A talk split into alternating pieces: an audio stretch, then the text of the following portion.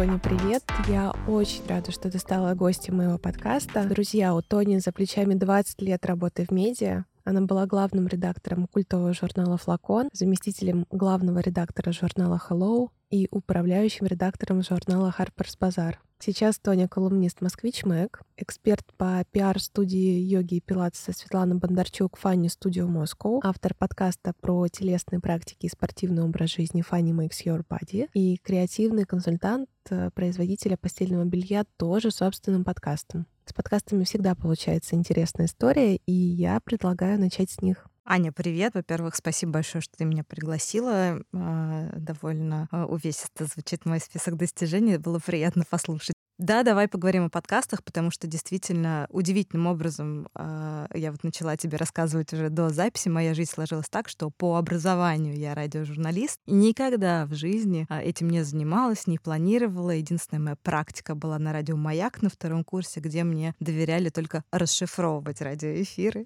и вешать на сайт буквенные расшифровки того, что говорят другие люди. И вот вдруг год назад моя жизнь так развернулась каким-то образом, что подкасты сейчас составляют, наверное, ну, не знаю, может быть, даже 40% э, моей деятельности. Собственно, подкасты как жанр не новые, да, действительно, они возникли несколько лет назад и довольно быстро набрали свою популярность, но сейчас этот рынок, мне кажется, ввиду да, определенных ограничений для российского слушателя и зрителя и вообще потребителя, стал одним из э, передовых в сфере медиа в том числе, да, и вообще классным инструментом для самореализации и, конечно, продвижения брендов. Вот, с брендами, правда, довольно забавная история, потому что, конечно, бренды не могли не заметить, что есть такой новый инструмент, момент, особенно когда у них э, забрали э, их движущие э, силы, инструменты в виде запрещенных экстремистских соцсетей, которые не будем сейчас называть, дабы не нарваться на штраф. Но с какой стороны к этому подойти? И вот тут очень интересно. Я долго, честно говоря, думала о том, можно ли вывести какую-то формулу для бренда. Я думала об этом не только готовясь к нашей с тобой встрече, но и создавая собственные два подкаста, которые веду. А, это Funny Makes You Body, который ты уже упомянула, упомянула про спорт, здоровый образ жизни, и одеяло убежало для бренда, как раз постельного белья детского, Wake Me Wake. А, и если Funny Makes You Body я делала как-то с наскоку, с налету, и хотя все равно думала о том, правильный ли это инструмент для нас и как сделать так, чтобы это не было инструментом для продвижения себя в рамках 100 клиентов студии. ну окей, не 100, 200, 300, неважно, это все равно очень ограниченная аудитория, да, люди, которые и так знают студию, и так ее любят, и так в ней занимаются. И, в общем, конечно, здорово их чем-то побаловать и придумать для них какой-то классный контент и ближе познакомить с тренерами, что мы и сделали. Но в целом я сразу думала, а есть ли у этого какая-то перспектива для масштабирования? И выяснилось, что есть. Но когда я уже делала подкаст для бренда постельного белья, и тут уже вообще сложно, потому что бренд региональный, неизвестный, новый, это вообще молодой бренд, у которого нет своего имени в данный момент не было на момент э, написания сценариев подкаста. И главное, что не очень понятно было, как э, интересы большой, широкой региональной аудитории сузить до формата подкаста детского, про детство, и еще каким-то образом там где-то вот постельное белье как-то воткнуть. Вот. И я начала, собственно, думать о том, какие же вот основные правила можно вывести по созданию действительно интересного аудиоконтента. А, и, наверное, для меня основным критерием стала экспертность потому что э, вообще об экспертности много говорят и говорили последние несколько лет, и когда я работала в флаконе, мы всегда кричали, просто получая очередной какое-то очередное письмо или инфоповод, просто «О боже, экспертность умерла, экспертов больше не существует». Э, это была целая притча в языцах. Почему так получилось, да? Потому что в, наверное, в десятые годы очень сильно э, развелись соцсети, и доступ к аудитории получил каждый человек. Таким образом, получилось невероятная поляризация мнений, что неплохо, но, с другой стороны, совершенно непонятно, в том числе и журналистам, кстати, было в какой-то момент. Господи, а как отличить вообще эксперта от неэксперта? Почему говорю как журналист? Потому что почему это боль была? А нам очень часто нужны спикеры для подтверждения или опровержения собственного мнения, своей теории, для написания материалов. И вот в какой-то момент стало совершенно непонятно. Вот это, например, психолог тоже популярная профессия в последнее время коуч. И если он, допустим, не привязан никакой большой компании, да, там ясно, сервису Zigmund, Zigmund Online или там клинике, которой ты доверяешь, у которой есть своя экспертиза, и ты в целом понимаешь, что значит все будет ок, кто-то уже проверил, то вот совершенно не ясно, как проверить этого спикера, психолога, коуча и так далее на, собственно, соответствие даже ну, как бы этому званию. Тоня, а если прямо по пунктам сформулировать, каким должен быть подкаст? Он, конечно же, должен быть легким для восприятия. Ну, то есть, вот мы посадили этого эксперта перед микрофоном, и дальше, в принципе, начнется катастрофа, скорее всего, потому что, ну, это не его э, обязанность, он вообще, ну, не должен обладать такими качествами, как, не знаю, краткость изложения или там приятный голос. Здорово, если это у человека есть, но, в принципе, этого может не быть, но он от этого не станет э, мини-специалистом. Вот, соответственно, второй важный пункт, каким должен быть подкаст бренда, он должен быть удобоваримым. И тогда получается, что к эксперту ты должен все-таки кого-то еще в эфир а, привести. Чаще всего подкасты записываются на двух-трех ведущих-героев. Мне кажется, что три человека — это оптимально, потому что тему получается раскрыть гораздо шире. Это немножко повеселее, это легче воспринимается мозгом, просто потому что голоса разные, тембры разные, да, высота звука разная, вибраций. Вот и плюс это как раз добавляет ощущение, что это кто-то ну просто болтает, даже если на сложную тему, да, то вот где-то какой-то а, щебет происходит, это гораздо ну, проще воспринимается. Есть еще классная такая тема, как отраслевой подкаст. Ну, отчасти, наверное, это бьется тоже с вопросом экспертизы, но тут я ушла бы в другую сторону, что, конечно, всем очень интересно, как все устроено везде. Ну, правда, очень здорово. Я сама обожаю такие видео, а, фильмы, да, бэкстейджи, документалки. Я с удовольствием слушаю, даже если это, казалось бы, отрасль со мной никаким образом не связана. Меня восхищает все это закулисье. И, в принципе, бренд, которому есть что рассказать, например, бренду, который только создается или вот только создался недавно, да, то есть, наверное, вряд ли это адекватно для бренда со столетней историей, потому что, ну, уже сто раз все написано, переписано, как там все устроено, и, в общем, наверное, про Шанель мы тут не будем говорить и слово. Но если это, например, например, инди-бренд какой-то, то очень клево всегда послушать. Ну, это как Одиссея, да, это путь воина. Какие трудности преодолевают люди для того, чтобы создать что-то. При этом а, личный опыт все-таки должен перемежаться, естественно, какими-то вставками, ну, не назовем это экспертными, но какими-то, ну, полезными, да, чтобы это не просто было, что как я страдала, страдала, и вот наконец-то у меня вышел бренд, о, господи, слава богу, вышел да, а какими-то советами, то есть это полезный контент, основанный на собственном опыте. Спасибо большое за такой подробный рассказ, как э, бренды могут использовать подкасты как площадку для общения с целевой аудиторией и а, для привлечения новой. И я согласна, что любой опыт можно масштабировать э, на разные, причем проекты. Главное увидеть закономерность и сам принцип. Давай углубимся в детали создания подкаста. А, как вы приглашаете героев, э, более-менее понятно. А вот есть ли у вас контент-план? Давай попробуем дать инструкцию, как а, из классной идеи создать продукт. Обычно это непростой, но очень увлекательный путь. Конечно, зависит от темы. Некоторые э, темы бездонные и заведомо выигрышные. Вот. Но в целом я считаю, что контент-план абсолютно точно нужен. Более того, нужен не только контент-план, нужна какая-то очень понятная, помимо концепции, окей, концепция, допустим, сразу родилась, нужна еще какая-то вот пошаговая стратегия. А, и в этом смысле здорово как раз расписать себе, ну, даже для себя самого сделать вот такую презентацию, запичить себе самому э, свой подкаст. И тем более, если это бренд, у вас есть руководство, то, конечно, на этапе питчинга все и решится, собственно, будет у вас подкаст или нет. Вот. И что очень важно понимать, насколько тема, да, бездонная. Э, сможете ли вы сделать э, один сезон только вот так? А потом надо будет срочно что-то поменять. Либо это вот, э, пожалуйста, Санта-Барбара на 10 лет, пока не, не наскучит. А насколько вы сможете обойтись своими силами, силами внутренних экспертов тех же самых, да, и, например, в случае со студией йоги и пилатса я сразу понимала, вот, они у меня есть, эти эксперты, там в команде 10 человек, каждый из них, допустим, может там на 10 тем поговорить, вот, это уже, в принципе, не знаю, 5 сезонов подкаста. Сам заведомо проигрышный вариант — это если вы бренд, а, в своем подкасте рассказывать просто про свой бренд про свои услуги, про... То есть, да, здорово рассказывать, как вы его сделали, но не пытаться таким образом продать.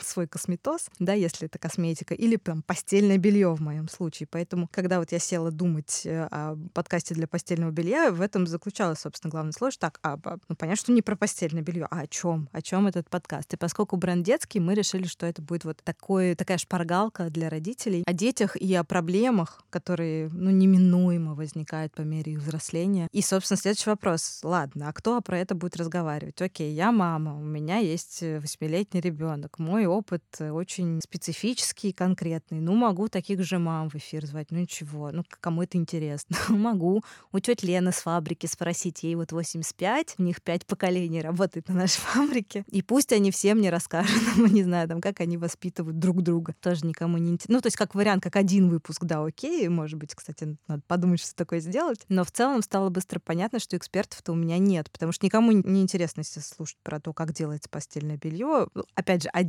выпуск такой можно сделать, если очень сильно постараться и интересно это преподнести. Вот, стало понятно, что экспертов у меня нет. Где я их буду брать? Ага, насколько бездонный этот колодец? Тут сразу возникает вопрос. А, я придумала, что я буду с экспертами, с психологами разговаривать. У меня большая база в этом смысле спикеров, как у журналиста, меня многие тоже знают. Но возник вопрос, а почему, собственно, эти психологи должны прийти на подкаст бренда постельного белья? Тут еще ну, важный момент, что это не просто новый, никому неизвестный подкаст, но эм, тут мое имя могло бы сыграть, что ну окей, ну ко мне бы они пришли. Но вопрос в том, что подкаст брендированный, да, и сразу, да, может возникнуть вопрос и об оплате, и в целом мы не хотим быть аффилированными с кем-то или с кем-то, кого мы не знаем. Опять же, покажи нам, что вы классный бренд. Ну, вот Спасибо, что говоришь на такую важную тему. Думаю, многие боятся получить отказ. Слушай, на самом деле ничего страшного тут нет. Получить отказ тоже не страшно. Совершенно миллиард отказов я получаю. Более того, эти же отказы я получала как главный редактор. Ну, тут дело такое. За спрос денег не берут. Очень часто соглашаются люди, от которых ты вообще не ожидаешь. И там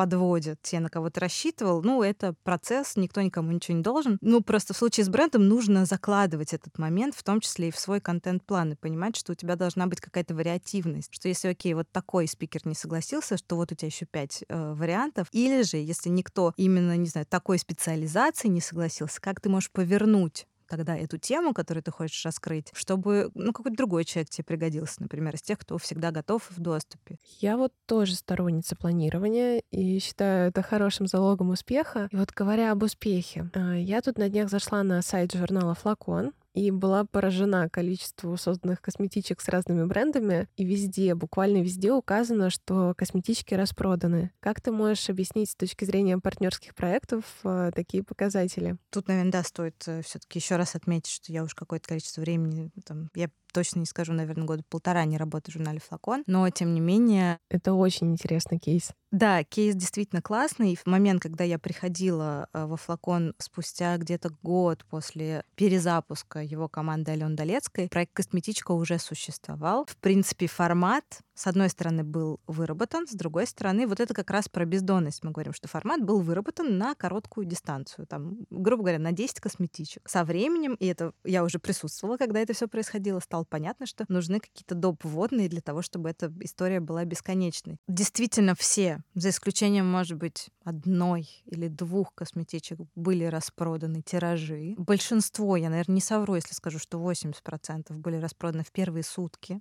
Были косметички, которые распродавались в первый час. И дальше начинался огромный хейт от подписчиков, которые проснулись, увидели анонс, э, ссылка на покупку, а там уже ничего нет. Вот. Ну, тут много составляющих. Во-первых, это ограниченность тиража, которая действительно делает тебя причастным какой-то эксклюзивной штуке. А, ну, тут главное, чтобы штука была, естественно, эксклюзивной при этом. Вот. И продуманность, то есть это всегда вопрос какой-то синергии и коллаборации бренда и медиа. То есть понятно, что у бренда есть э, задача транслировать свои ценности посредством а, косметички, продемонстрировать свой ДНК, свой собственный узнаваемый стиль. А у журнала есть задача делать каждый месяц непохожий продукт на то, что ты уже выпустил, на то, что другие все успели повыпускать. Ну, как только формат стал популярен, очевидно же, что многие начали его повторять и эксплуатировать. И главное, что соотнести это с той аудиторией, которая читает читает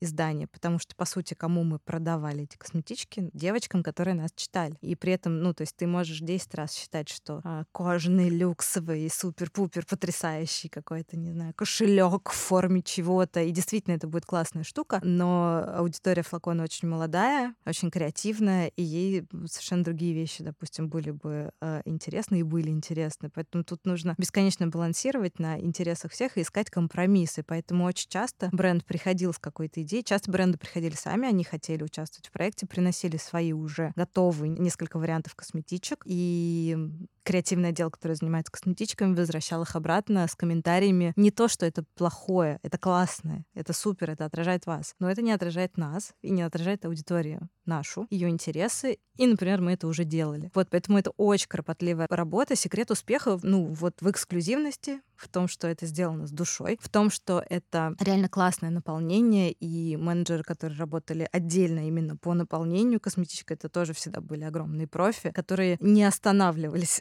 никогда на простых вариантах и искали действительно классные. Вот, поэтому тут много факторов. А, и, конечно же, ну, важный этап — это продвижение, да, сторителлинг. Мы всегда привлекали к продвижению блогеров, инфлюенсеров, журналистов, визажистов, которые были соавторами нашего журнала, читателями нашего журнала, просто какими-то классными людьми в индустрии, за которыми многие следят. Вот, поэтому тут, наверное, много разных составляющих. И, опять же, это было ко времени. Наверное, флакон был одним из первых. Понятно, что Крыгина первая начала делать косметические а, боксы и наборы, и боксов вообще много. Ну, как тут совпало. Цена тоже важный вопрос. Мы никогда не делали супер дорогих э, продуктов, ориентируясь, опять же, на потребительскую способность той аудитории, которая у нас была. Напомню, что она была очень молодая. Э, спасибо большое, что так э, все подробно рассказала. Честно говоря, я считаю, что сейчас партнерские проекты буквально лидируют в способах коммуникации. И вот если говорить о партнерских проектах, может, помимо косметички флакон, у тебя в голову приходят какие-то другие примеры успешных коллабораций вообще за всю твою историю работы в медиа? Да, я вообще с тобой согласна, что коллаборации э, продолжают набирать силу. Такое вот время разобщенности действительно на глазах уходило бы. Я, по-моему, в 2005 году пришла работать в журнал Harper's Bazaar. Это было вот мое первое место глянцевой работы такой. И я видела, как все очень сепарированы, все очень отдельные, все очень боятся конкуренции. Вообще тема конкуренции, она была внутри глянца очень высока. Потом, когда я работала в журнале Hello, тема конкуренции доходила уже до, ну, на мой взгляд, каких-то карикатурных э, выражений. Например, нельзя было на столе план оставлять номера, потому что, не дай бог, в редакцию кто-то зайдет со стороны, кто конкуренту унесет, что у тебя на обложке Филипп Киркоров. А,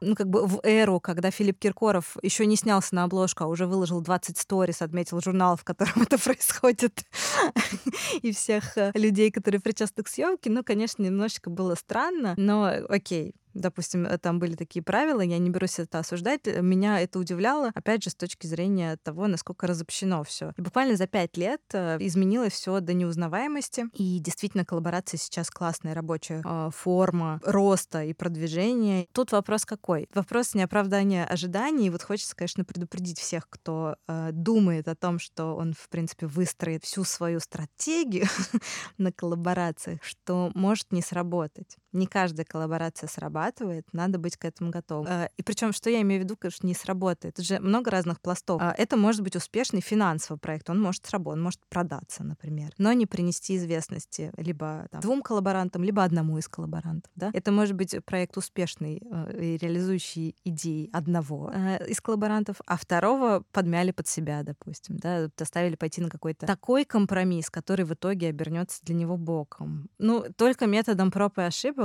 Честно говоря, во флаконе я последний практически год а, уже занимала должность не главного редактора, а креативного директора, и в мое видение как раз вошли коллаборации. Все, кроме косметичек, потому что мы тогда поняли, что хотим очень сильно со своей экспертизой, опять же, со своим именем помогать молодым российским отечественным брендам а, развиваться, и у нас есть э, площадка для инфоподдержки, а, там какие-то некие финансовые возможности, например, есть наш опыт, уже есть наша аудитория, которой мы можем это продавать, и есть наша, ну, там, неоспоримая экспертиза в э, продакшене, да, в создании контента. До того, как я покинула проект, успел выйти э, только один коллаб с брендом Гедонизм Girls, э, брендом, который делает э, маски для сна. И мы вместе сделали валик для спины, набитый крымскими травами, офигенно пахнущий, из какого-то супер бархата, все ручная работа, ручная вышивка. А, но продукт не пошел, например, потому что, наверное, мы как-то недооценили, что люди, которые любят спать, они не обязательно должны любить э, расправлять плечи, ну, как бы бы заниматься спортом, грубо говоря. Понятно, что это такой ленивый спорт, но тем не менее, а, может быть, э, опять же, не самое распространенное увлечение. Вообще, в принципе, мы не так много слышим, что ляг на валик, расправь плечи, и будет тебе классно. Вроде не требует от тебя никаких усилий, да, но не в нашей природе так делать. Вот, но зато, например, мы сделали в рамках той же коллаборации челму. Снаружи она была бархатной, а внутри шелковой. А, челму-полотенце полотенце для кудрявых волос. В чем, с моей точки зрения, удачность этой коллаборации? С одной стороны, это бьюти-продукт, то есть флакон бьюти-журнал, и вот мы хотели сделать бьюти-продукт полотенце после мытья. Все понятно, бьюти-рутина. Волосы красивые. Для Гедонизм Girls э, это было про красоту ткани, бархат, шелк. Это созвучно тому, что они в принципе делают про ручную работу, про вышивку. То есть это было про стиль. Таким образом, мода и красота как-то сошлись вместе, и получился продукт где-то на стыке. Мне тоже кажется, что сейчас успех разных проектов состоит в том, что продукт должен не только закрывать реальные потребности людей, но и нести в себе эмоциональный компонент. Уже никто не покупает только, например, маску для лица или крем для тела. Люди покупают эмоции, которые будут в процессе использования. И тут важно отметить, что я ни в коем случае не говорю про то, что этот продукт может быть э, ну, по факту бесполезным, но в красивой упаковке. Совсем нет. И радость от эффекта после использования — это тоже важная часть этого процесса. Этим, кстати, и популярность челмы можно объяснить. Ты сказала, что у вас неоспоримая экспертиза в продакшене. А я с этим абсолютно согласна и предлагаю перейти к следующему вопросу. А многим брендам, особенно молодым, не хватает вдохновения и насмотренности для генерирования креативных идей, начиная от упаковки, заканчивая любым рекламным контентом. Как им вдохновиться? Слушай, ну вот э, по поводу вдохновения, это, конечно, такой сложный вопрос. Мне кажется, вдохновения это всем как раз хватает, а дальше мы возвращаемся к умениям, да, к экспертизе, опять же. Но ты говоришь о каком-то совсем уже таком крайнем случае, когда в команде бренда нету никого. А это же люди разных специальностей могут за это отвечать. Это и пиарщик, и СММщик, и продюсер, креативный директор, дизайнер. Ну, то есть, э, вот, допустим, действительно бренд состоит, грубо говоря, просто из а, людей а, прикладных профессий, да, технических, может быть. Я бы на месте такого бренда пригласила бы специалиста в первую очередь. Ну, потому что невозможно распыляться. Это вот главная ошибка всех, что пытаться своими силами а, что-то там как-то наскрести. И это не вопрос бюджета, но просто это, это тот бюджет, который окупится у тебя. Это те затраты, которые необходимо совершить для того, чтобы тебе, опять же, не на сегодня что-то сделали, а сделали там, не знаю, фирменный стиль, например, или рекламную кампанию по запуску, а сделали такую штуку, которая имеет э, еще 10 итераций впереди, да, и э, чтобы это делали люди, которые думали наперед уже сразу, не как сейчас, а что мы потом с этим еще можем сделать, кого мы можем привлечь. Вот в этом смысле, ну, все-таки лучше обратиться к специалистам. Э, вопрос в том, каких подрядчиков дальше будут собирать эти специалисты, продукты, да, и тут хочется сказать, конечно, что в чем большое преимущество флакон было, и, в принципе, это то, чем я руководствуюсь э, всю свою жизнь. Вдохновения всегда хватает молодым да, э, молодым, голодным тем, я сама была вот молодой, голодной, у меня было дофига вдохновения просто. Вопрос в том, что ты а, не имел опыта для реализации чего-то, не понимал, может быть, как что-то делать, у тебя никогда не было финансов, да, и никто тебе не верил. Вот в чем проблема молодых, что ты дофига вдохновлен, только никто не дает тебе а, возможность попробовать, именно попробовать, потому что, конечно, всегда есть а, вероятность ошибки, но точно так же она есть и у маститых экспертов, и, может быть, я удивлю кого-то, если скажу, что в журналах и в самых крупных, где я работала, очень часто съемки не шли, например, в печать, неважно, сколько денег ты на них потратил. Или интервью с каким-то потрясающим спикером тоже могло не пойти, оно могло быть крутым. Ну, по ряду факторов не всегда усилие э, выливается в конкретный результат. Вот, поэтому с точки зрения подрядчиков, мне кажется, супер важным следить за тем, как развивается индустрия именно в вашем сегменте. Тут для меня всегда примером была Арина Ломтева, продюсер флакона, человек с многолетним опытом опытом э, работы в журналах. По-моему, больше 20 лет она занимается съемками. И вот я к ней приходила и говорила, типа, хочу то, не знаю что, вот мне нужен такой визажист, который вот, не знаю, кружочки рисует. И она тут же скидывала мне, типа, так, смотри, вот Вася с тремя подписчиками, он кружочки рисует. Вот Маша с двумя тысячами, она будет подороже, но ее тоже никто не знает. И, кстати, а помимо кружочков она еще рисует цветочки и так далее. То есть человек был настолько погружен в свою сферу, настолько следил ну, какими-то всеми возможными образами, просто переходить по тегам, когда кто-то кого-то тегает, да, вот кто-то вешает какую-то съемку, даже просто свою собственную, и ты видишь, что человек красиво накрашен. Не поленись, перейди, посмотри, кто это сделал. Возможно, это Вася с тремя подписчиками. Вот так вот находятся таланты, поэтому флакон в этом смысле никогда не, в отличие от других изданий, где я работала, никогда не рассматривал э, подрядчиков с точки зрения того, что ну, давайте возьмем известного, потому что это вот гарантия. Мы знаем его стиль. Было как раз клево либо не знать стиль, либо развивать новые стили. А, и да, иногда это не выливалось ни во что, и мы признавали, что мы совершили трагические ошибки, и дело не в тебе, дело во мне. вот там неправильно забрифовали, например, да, или а, возложили ожидания, которые человек не способен был ну, реализовать просто потому, что там тоже в отсутствии опыта. Но тем не менее, такая ставка на молодых, мне кажется, наиболее верная, если вы хотите сделать вот что-то совершенно невероятное, не похожее на других, но руководить этими молодыми должен, безусловно, человек с опытом быть. И с опытом именно, ну, какого-то стратегического все таки создания контента, не разового. Потому что можно классно запуститься, и потом, ну, все, и вы никуда с этим не сможете двигаться, потому что, не знаю, не продумали какую-то одну маленькую деталь, которая не позволяет вам просто дальше развивать. Вы можете только штамповать то, что вы уже сделали. И это очень грустно, печально, и потребует вас в три раза больше вложений, да, для того, чтобы, например, ребрендинг сделать. Потому что с этим а, вы не можете уже дальше никуда двигаться. Ты еще когда рассказывала, упомянула, что сколько бы съемка ни стоила, а сколько может стоить съемка и можно ли сделать классную, но бюджетную, а, если бренд пока еще не может а, позволить себе очень дорогой контент? Съемка, безусловно, может стоить э, от нуля до бесконечности. От нуля это не фигур речи, действительно. Есть очень много творческих, по-моему, так и называется это определение творческая съемка. А, это съемка, на которой все участники работают бесплатно. Но вопрос в том, что, эм, как правило, она создается ну, вот на энтузиазме кого-то из этой команды, кто под свою идею собирает э, людей, может быть, даже вкладывается там, в аренду студии, например, или оборудование. И потом э, эта съемка съемка становится частью портфолио. Ребята могут с этим, например, в такое издание, как «Флакон», прийти и сказать, слушайте, мы вот сделали, опубликуйте, а если это крутая штука, я всегда брала такие съемки, включая, мы даже в принте публиковали такие, у нас были такие кейсы. Вот. Но другой вопрос, что все таки креативная индустрия, давай посмотрим со всех сторон на вопрос. Это не самая богатая индустрия, когда речь заходит о подрядчиках, да, то есть это не люди не гребут деньги лопатами здесь, скажем так. Вот, поэтому все-таки я считаю, что каждый труд должен быть оплачен, но всегда можно как-то договориться. То есть вопрос э, того, например, просто предполагаю, я никогда так не делала, но могу предположить, что если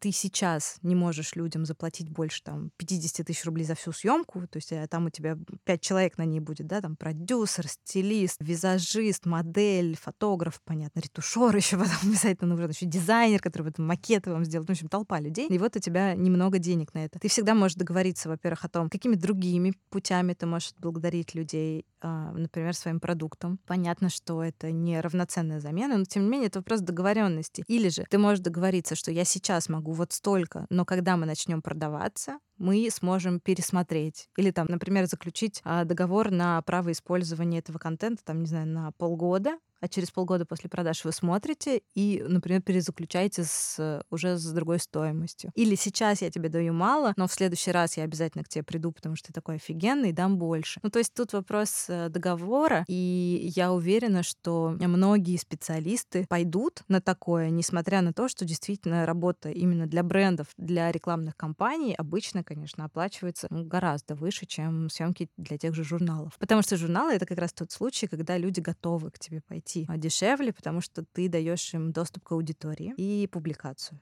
И вот мы плавно перетекаем в мой следующий вопрос. А может ли бренд попасть в съемку, организованную журналом? Какие есть пути?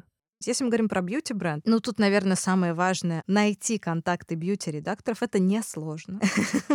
Это не задача со звездочкой. Хотя сейчас многие издания убрали контакты со своих э, сайтов. Ну, это окей со звездочкой, но, опять же, это не так сложно. Быть проактивным, составить нормальное ознакомительное письмо, э, объяснить коротко, но по фактам, что вы за бренд, какая у вас концепция, чем вы хороши. Приложить туда обязательно фоточки, чтобы человек сразу посмотрел, как это выглядит. И главное, ничего не требовать сразу в первом письме. То есть, ну, познакомиться с людьми, посмотреть на реакцию. Будут, не будут не отвечать. Это нормально, если вам не ответят. Это не значит, что у вас плохой бренд. Редакторы получают до 100 писем, а может быть, кто-то и больше 100, ну, в среднем. Я не говорю про новостных редакторов, да. Вот просто рядовой редактор получает там в районе 100 писем в день. Иногда э, целый день он проводит на съемке, иногда он на неделю уезжает куда-нибудь э, в командировку. Он может гораздо позже разгрести почту и увидеть ваше письмо. Наконец, он может не ответить э, просто потому, что он запомнил, что вы написали. Он, он увидел, он вас куда-то даже причислил, например, в своих заметках, что типа там бренд косметики э, с ретинолом все, выписал себе. И когда он вернется потом к этой теме однажды, он так, так, так, в почте был какой-то. Он может через три месяца вам ответить, да, классно, приятно познакомиться, кстати, а вот у меня такая тема, давайте что-нибудь придумаем. Важно в этом же письме ознакомительном сразу указать, если у вас эксперты. Если они есть, то не просто, что у нас замечательный доктор Валерия, а как бы доктор Валерия все таки на чем она специализируется, да, на какие вопросы она может ответить, как быстро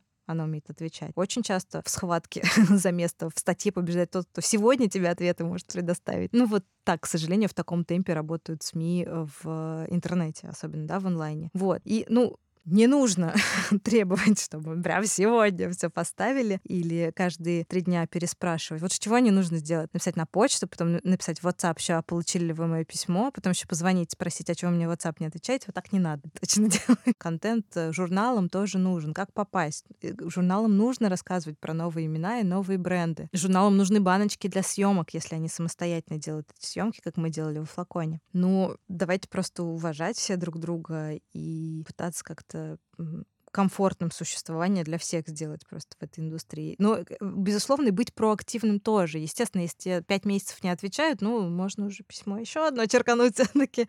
Да, или же отправить, опять же, свой продукт. Потому что, может быть, окей, человек такой думает, ладно, у Маши косметика с ретинолом, ну, пусть она пришлет, я потестю, или хотя бы посмотрю, как то что эта банка не разваливается, тогда я отвечу, спасибо, что прислали. А, там, будем на связи. Вот, то есть это вопрос какого-то диалога.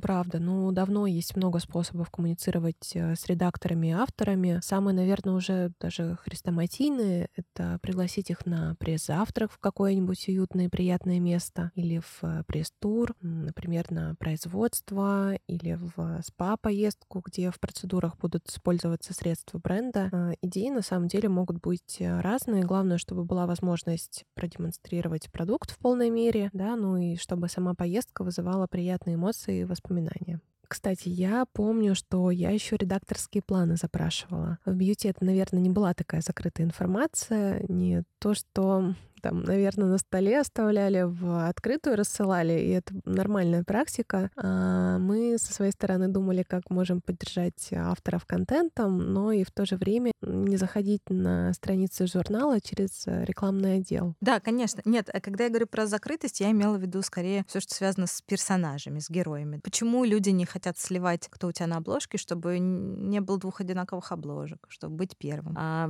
не сглазить, наконец, когда у тебя жирный эксклюзив, чтобы никто его не перекупил. Ну вот, конечно, нет, в бьюти все устроено иначе. А редакция в э, начале, в конце, ну, в общем, в любой момент месяца редакция садится на редколлегию, если э, это большой отдел, либо редактор садится за свой э, ноутбук и пишет план на месяц. Это в печатном издании происходит, э, в, в онлайн-медиум это может быть не на месяц, но удобнее всего на месяц на самом деле, но может быть и какой-то супер маленький план, когда вот вы решили там какую-то секцию сделать, например, блюпринт, да, очень часто делают такие вот специальные специальные выпуски, очень классные. Там вот сейчас у них как раз посвящен беременности. А на такие штуки составляется отдельный бьюти-план. И редактор пишет бьюти-план, он продумывает. Это тоже вот про контент как раз, да, что важно наперед знать, что у тебя будет. Ты на месяц знаешь, какие темы у тебя будут. Конечно, всегда есть место импровизации. И там 30% контента — это новостной контент а, или ситуативный контент. А может еще вообще опять тема не получиться. Тоже, кстати, важно понимать, что это не потому, что редактор такой э, ведьмак забрал вашу банку и ушел с ней в лес, иногда срываются темы по ряду причин. А, главред не утвердил, тема больше не актуальна, кто-то уже вышел, например, с этой же темой, с этими же спикерами, и ты как дурак сидишь, понимаешь, что все, что ты можешь, это а, ну, сделать то же самое сейчас, либо отложить это, не знаю, на полгода. А через полгода ты, конечно же, уже будешь новую собирать информацию и баночки, и экспертов, ну, потому что, ну, будет странно через полгода выпустить все то же самое, что и раньше. Вот. Редактор отправляет э, пиарщикам план, всем пиарщикам, кого он знает. Ну, либо либо частично, если это узкая тема и там только макияжным или только клиникам. И, конечно, в интересах пиарщика быть в этой базе. У редакторов всегда есть база контактов. Ты можешь в нее попасть в любой момент. Это не какая-то сакральная история, да, это вопрос абсолютно коммуникации. Всегда здорово позвать редактора не в момент, когда ужалила, да, а где-то между делом позвать на встречу, познакомиться, просто рассказать про свой бренд, рассказать про все свои возможности и понять, чем вы можете быть друг другу полезными. Это особенно актуально сейчас, когда э, многие редакторы работают не э, на одно издание, да, изданий очень мало. Многие пишут в разные издания. Плюс вот что еще важно, как мне кажется. А, и сейчас э, выигрыши те, кто так себя ведут. А многие издания закрылись в России, да, в прошлом году, к большому сожалению. Это практически весь глянец. И многие СМИ, которые были признаны инагентами, тоже, в общем, существуют в каком-то усеченном виде. Там кому-то заблокирован доступ, к большому сожалению. Но люди, специалисты, редакторы, они никуда не делись. И окей, сегодня, допустим, у них нет работы. Или она есть, но фрилансерская и ты не знаешь, там, он в этом месяце будет кому-то что-то вообще делать, про баночки писать, может, он на разные темы пишет, или не будет. А если будет, подойдет ли это твоему бренду или нет. Как мне кажется, очень круто, если вы будете продолжать поддерживать коммуникацию, даже если человек в итоге сейчас, там, не знаю, год занимается только тем, что свой телеграм-канал ведет. Но если это человек, с которым у вас уже есть какая-то история, который хоть раз в жизни ответил вам на письмо, пришел к вам на встречу, поставил куда-то вашу баночку, мне кажется, от вас не убудет написать ему еще одно письмо, даже если он нигде не работает, просто уточнить хотя бы как обстоят дела, работает ли он сейчас где-то, рассказать про свой бренд все равно и а, не нужно экономить силы здесь пиарщиком. Ты правда никогда не знаешь. Окей, он как журналист может не принести тебе публикацию, но он как клиент, он может тебе привести покупателя, он может сам стать твоим покупателем. А он может прийти куда-то экспертом вот в подкаст и рассказать, о боже, я знаю, вот такая баночка существует вообще. Ну, это какие-то базовые э, вообще правила коммуникации, да, но не все их абсолютно соблюдают. Я реально восхищаюсь брендами, которые это делают, ну, потому что вот сейчас мы оказались в ситуации, когда действительно если звать, например, на мероприятие только тех, кто, ну, прям имеет порт приписки, имеет прям должность бьюти-редактор, ну, не знаю, 7-10 человек, может быть, к тебе придет. А публикации ты еще меньше получишь, да, потому что, опять же, не всегда сразу ты попадаешь куда-то. Но если ты позовешь а, тех, кто когда-то хоть как-то с бьюти имел отношение, и, в частности, крупных игроков рынка, даже если они сейчас нигде не работают, ты не проиграешь. И затраты твои, ну, к слову, ну вот я просто всегда думаю, что, может быть, брендам просто денег жалко, там, кофе напоить баночку лишнее дать. Ну, это не те затраты, ты просто получишь одну публикацию в каком-нибудь издании, куда ты никогда не мог пробиться через рекламный отдел, просто потому что там нету редактора, ну нету его, вот никак. Но ты э, подружился с журналистом, э, который теперь знает о тебе. И стоимость, если мы оцениваем в деньгах, например, в спецпроектах, такие публикации, если бы ты пришел за деньги и хотел бы купить такую интеграцию вот просто в подборку куда-нибудь, э, она, ну, несусветно выше, чем стоимость твоей баночки и там кофе, которым ты угостила журналиста. Чтобы было понятно в цифрах. Угостить одного журналиста чашечкой хорошего кофе э, со всем сопутствующим, ну сколько? Максимум 5 тысяч рублей. Да, можем сейчас назвать сумму даже в 10 тысяч рублей, потому что стоимость спецпроектов — это несколько сотен тысяч рублей да, ну, то есть мы говорим про десятки раз. Вот, поэтому э, вот ты упомянула еще один способ попадания в журнал — рекламный отдел. Безусловно, он существует. Это очень прозрачная история. Опять же, все контакты всегда есть на сайтах. Э, у всех журналов есть медиакиты, есть прайсы, есть разные форматы размещения, новостных, от вот, да, интеграции баночки в съемку до монобрендовых больших материалов. В каких-то изданиях есть возможность попадания на обложку. Я никогда в таких не работала изданиях, но тем не менее я знаю, что это бывает. Ты всегда можешь э, связаться по этим контактам там тебе всегда, вот здесь тебе всегда ответят. Все будут очень милы, никто тебя здесь никогда не обидит. В принципе, как вариант, если у вас есть бюджет, или если вы очень узконаправленный и знаете, какое именно медиа вам нужно, как вариант зайти через это медиа, например, Blueprint, тот же самый отраслевое издание, и вы понимаете, что вот если вы здесь сейчас а, выстрелите, ну, просто все сами захотят дальше про вас писать, потому что, опять же, все следят за Blueprint. С другой стороны, Такие публикации всегда выходят с пометкой реклама, и бренды часто стараются этого избегать, а, потому что читатель понимает, что это не выбор редакции, а просто работа бренда над своим продвижением. Выделили определенную сумму в бюджете, заключили с изданием договор и попали на его страницы. То есть э, бренды все больше предпочитают нативные интеграции, а не размещение через рекламный кабинет с маркировкой реклама, потому что в случае с прямой рекламой так даже по закону положено.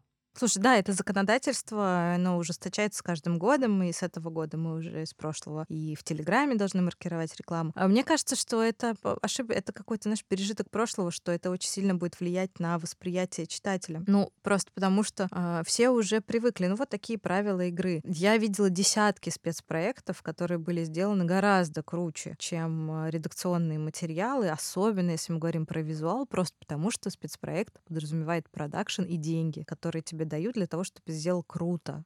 И, возможно, предполагает другие сроки, чтобы качественно реализовать проект, а не написать пару слов в спешке, а, потому что в редакционном плане у автора или редактора сегодня стоит статья про ретинол, завтра про кислоты, а послезавтра про, ну, там, аппаратную косметологию. Да, да, да. Плюс под такие спецы очень часто привлекаются сторонние авторы, реально, ну, там, лучший специалист, который вот э, возможен э, на эту тему, а не там 18-летняя девочка, которая классно работает в новостном формате у тебя в журнале, да, но если тебе нужно какое-нибудь исследование про косметику 90 от, от 90-х до сегодняшних дней, ну, это займет у нее э, вот примерно столько же лет, сколько вы исследуете, чтобы просто погрузиться в эту тему, и то все равно того уровня экспертности, который ты хочешь, ты не получишь. Рекламные бюджеты идут в том, ну, то есть важно понимать, что те деньги, которые ты платишь, они идут, безусловно, конечно же, в журнал, в издание, но часть из них тратится на создание этого контента, часть на продвижение этого контента. Чем еще хороший спецпроект, что за него тебе редакция гарантирует пакет продвижения. Статью в журнале, какая бы классная она ни была, может никто не заметить потому что в этот день, вот э, не, не помню, где как раз какое-то интервью смотрел, кажется, Перепелкина, когда он сказал, что они запустили новогоднюю съемку в тот день, когда вышло расследование про трусы Навального. Новогоднюю съемку, которую они целый год делали, в общем, один из лучших их проектов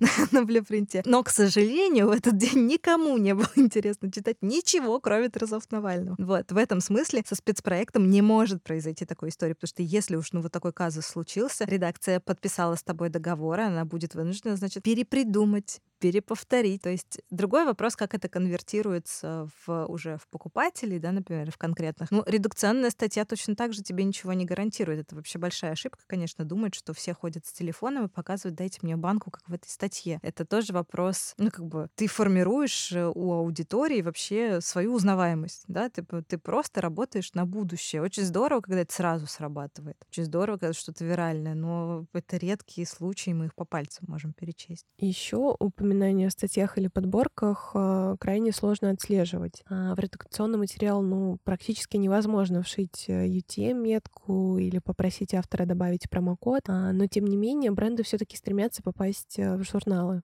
Тоня, мы так уже много продуктов упомянули, пока обсуждали вопросы продвижения. А какой продукт ты бы сама хотела попробовать? Что у тебя, у человека, который видел уже практически все в бьюти, вызвало бы любопытство? Слушай, у меня много что вызывает любопытство, на самом деле. При том, что я человек абсолютно скин-минималист, кажется, это называется. И я помню, как меня просили написать аннотацию к книге. К сожалению, забыла ее название. Смысл в том, что человеку не нужно вообще никакого, э, никаких кремов, ничего, не нужно. И мыло вообще худший враг человека, а еще лучше пореже мыться. Я с таким восторгом просто читала и писала аннотацию. Вот, и это всегда было моей огромной проблемой как раз э, в бьюти-издании. Ну, на это у меня был целый штат редакторов, когда я говорила, так, это пробуешь ты, это пробуешь ты, а я вот, ну ладно, шампунь. вот, поэтому я сама просто, наверное, не показательный пример, но я всегда с э, большим интересом все равно отношусь ко всем запускам, потому что я их рассматриваю, ну, многопланово и сторителлинг, который стоит, и внешняя упаковка. Например, если мы говорим про российские бренды, ну, то... это вот боль. Вопрос упаковки — это всегда боль. Мне очень приятно в российских брендах всегда видеть не такую баночку, как у всех остальных. Вот, например, какой-то классный дизайн, коллаборации с э, иллюстраторами, с художниками, да, какая-то дополненная стоимость, которую дает тебе не сам продукт, а вот как раз, может быть, сообщество людей, которые за этим продуктом стоит. Всегда интересна личная история, конечно же. Вот э, из последнего меня, например, очень, ну, ввиду того, что я сейчас беременна, и у меня, может быть, так мозг устроен, меня очень э, заинтересовал бренд, по-моему, так и называется бренд For My Son, который э, ребята из Питера сделали для своего ребенка. Это бренд детской косметики и подгузников. И там просто на сайте написано, это вот бренд для, для моего сына, для твоего сына. Я такая, боже, это для моего сына, для моего будущего сына кто тоже сделал бренд. Это очень понятный сторителлинг, очень простая упаковка, там минимальное количество продуктов в линейке, а, доступная цена, и все, меня уже купили, потому что, ну, потому что это так просто и так здорово, и не похоже на других. Могут ли бренды косметики держать с тобой связь и тоже присылать тебе продукты для ознакомления? Да, конечно, могут. Э, я делаю подборки, которые выходят с э, заголовком, что появилось в магазинах на этой неделе. Тут важно что отметить, что «Москвич Мэг» издание с очень-очень а, яркой собственной ДНК, пониманием своей аудитории, а, которая довольно взрослая москвича, и пониманием того, что вот тут как раз спецэффектами никого не удивишь. И вообще у москвича еще очень широкая мужская аудитория. Это человек, которому не надо тоже 200 продуктов в ванной. А, ну, то есть держать со мной связь, безусловно, нужно, можно, важно, и попасть в эти подборки тоже можно, но надо понимать, что при всем моем желании, даже ли, если лично я вот в восторге от этих масочек, которыми мы с дочкой красимся, просто играемся который вечер подряд, но вряд ли они могут попасть в эту подборку, просто потому что этой аудитории это не зайдет. И я стараюсь как раз э, ориентироваться не на собственные интересы здесь, а на интересы все-таки читателя, а, который, вот опять же, повторюсь, хорошо изучен этим изданием. Не все могут похвастаться этим, но москвич как раз э, свою аудиторию очень хорошо знает. Плюс э, эта подборка не бездонная, хотя, казалось бы, интернет бездонный. Ну, потому что она включает в себя все. И моду, и лайфстайл, мебель, интерьеры, иногда книги, какие-то украшения. Поэтому бьюти, ну, какую-то, не знаю, одну седьмую, одну восьмую составляет этого всего. Я искренне стараюсь поддерживать классные запуски. Иногда я их группирую просто, да, вот, например, по какой-то теме, опять что сделаю микрофичер на 300 знаков про ретинол, просто потому что я вижу, что, ну, реально пять запусков вот сейчас с ретинолом, а, и, значит, ну, это не случайно, что это все одновременно происходит, безусловно, я вижу в этом и тренд, и потребности, и перспективу, и, конечно, мне хочется тоже читателю просто хотя бы сказать, что такое есть. Плюс «Москвич» — классные ребята, которых интересуют прикладные, понятные темы, как москвичу не потерять все волосы, когда а, куча стресса в городе, а, полезны ли баночки от синих экранов, или это все бред, а, ну, какие-то такие вещи. То есть периодически я пишу туда тематические обзоры. И здорово тоже, если я буду с вами знакома и просто буду вас иметь в виду. Если вы представляете какого-то эксперта или сами являетесь этим э, экспертом, обязательно, да, держите со мной связь. Э, я абсолютно в доступе во всех э, запрещенных и разрешенных соцсетях. По-моему, получился классный выпуск. Думаю, что все обязательно надо делать. Взаимно, абсолютно согласна. Вообще, как только ты чем-то загораешься, надо обязательно делать.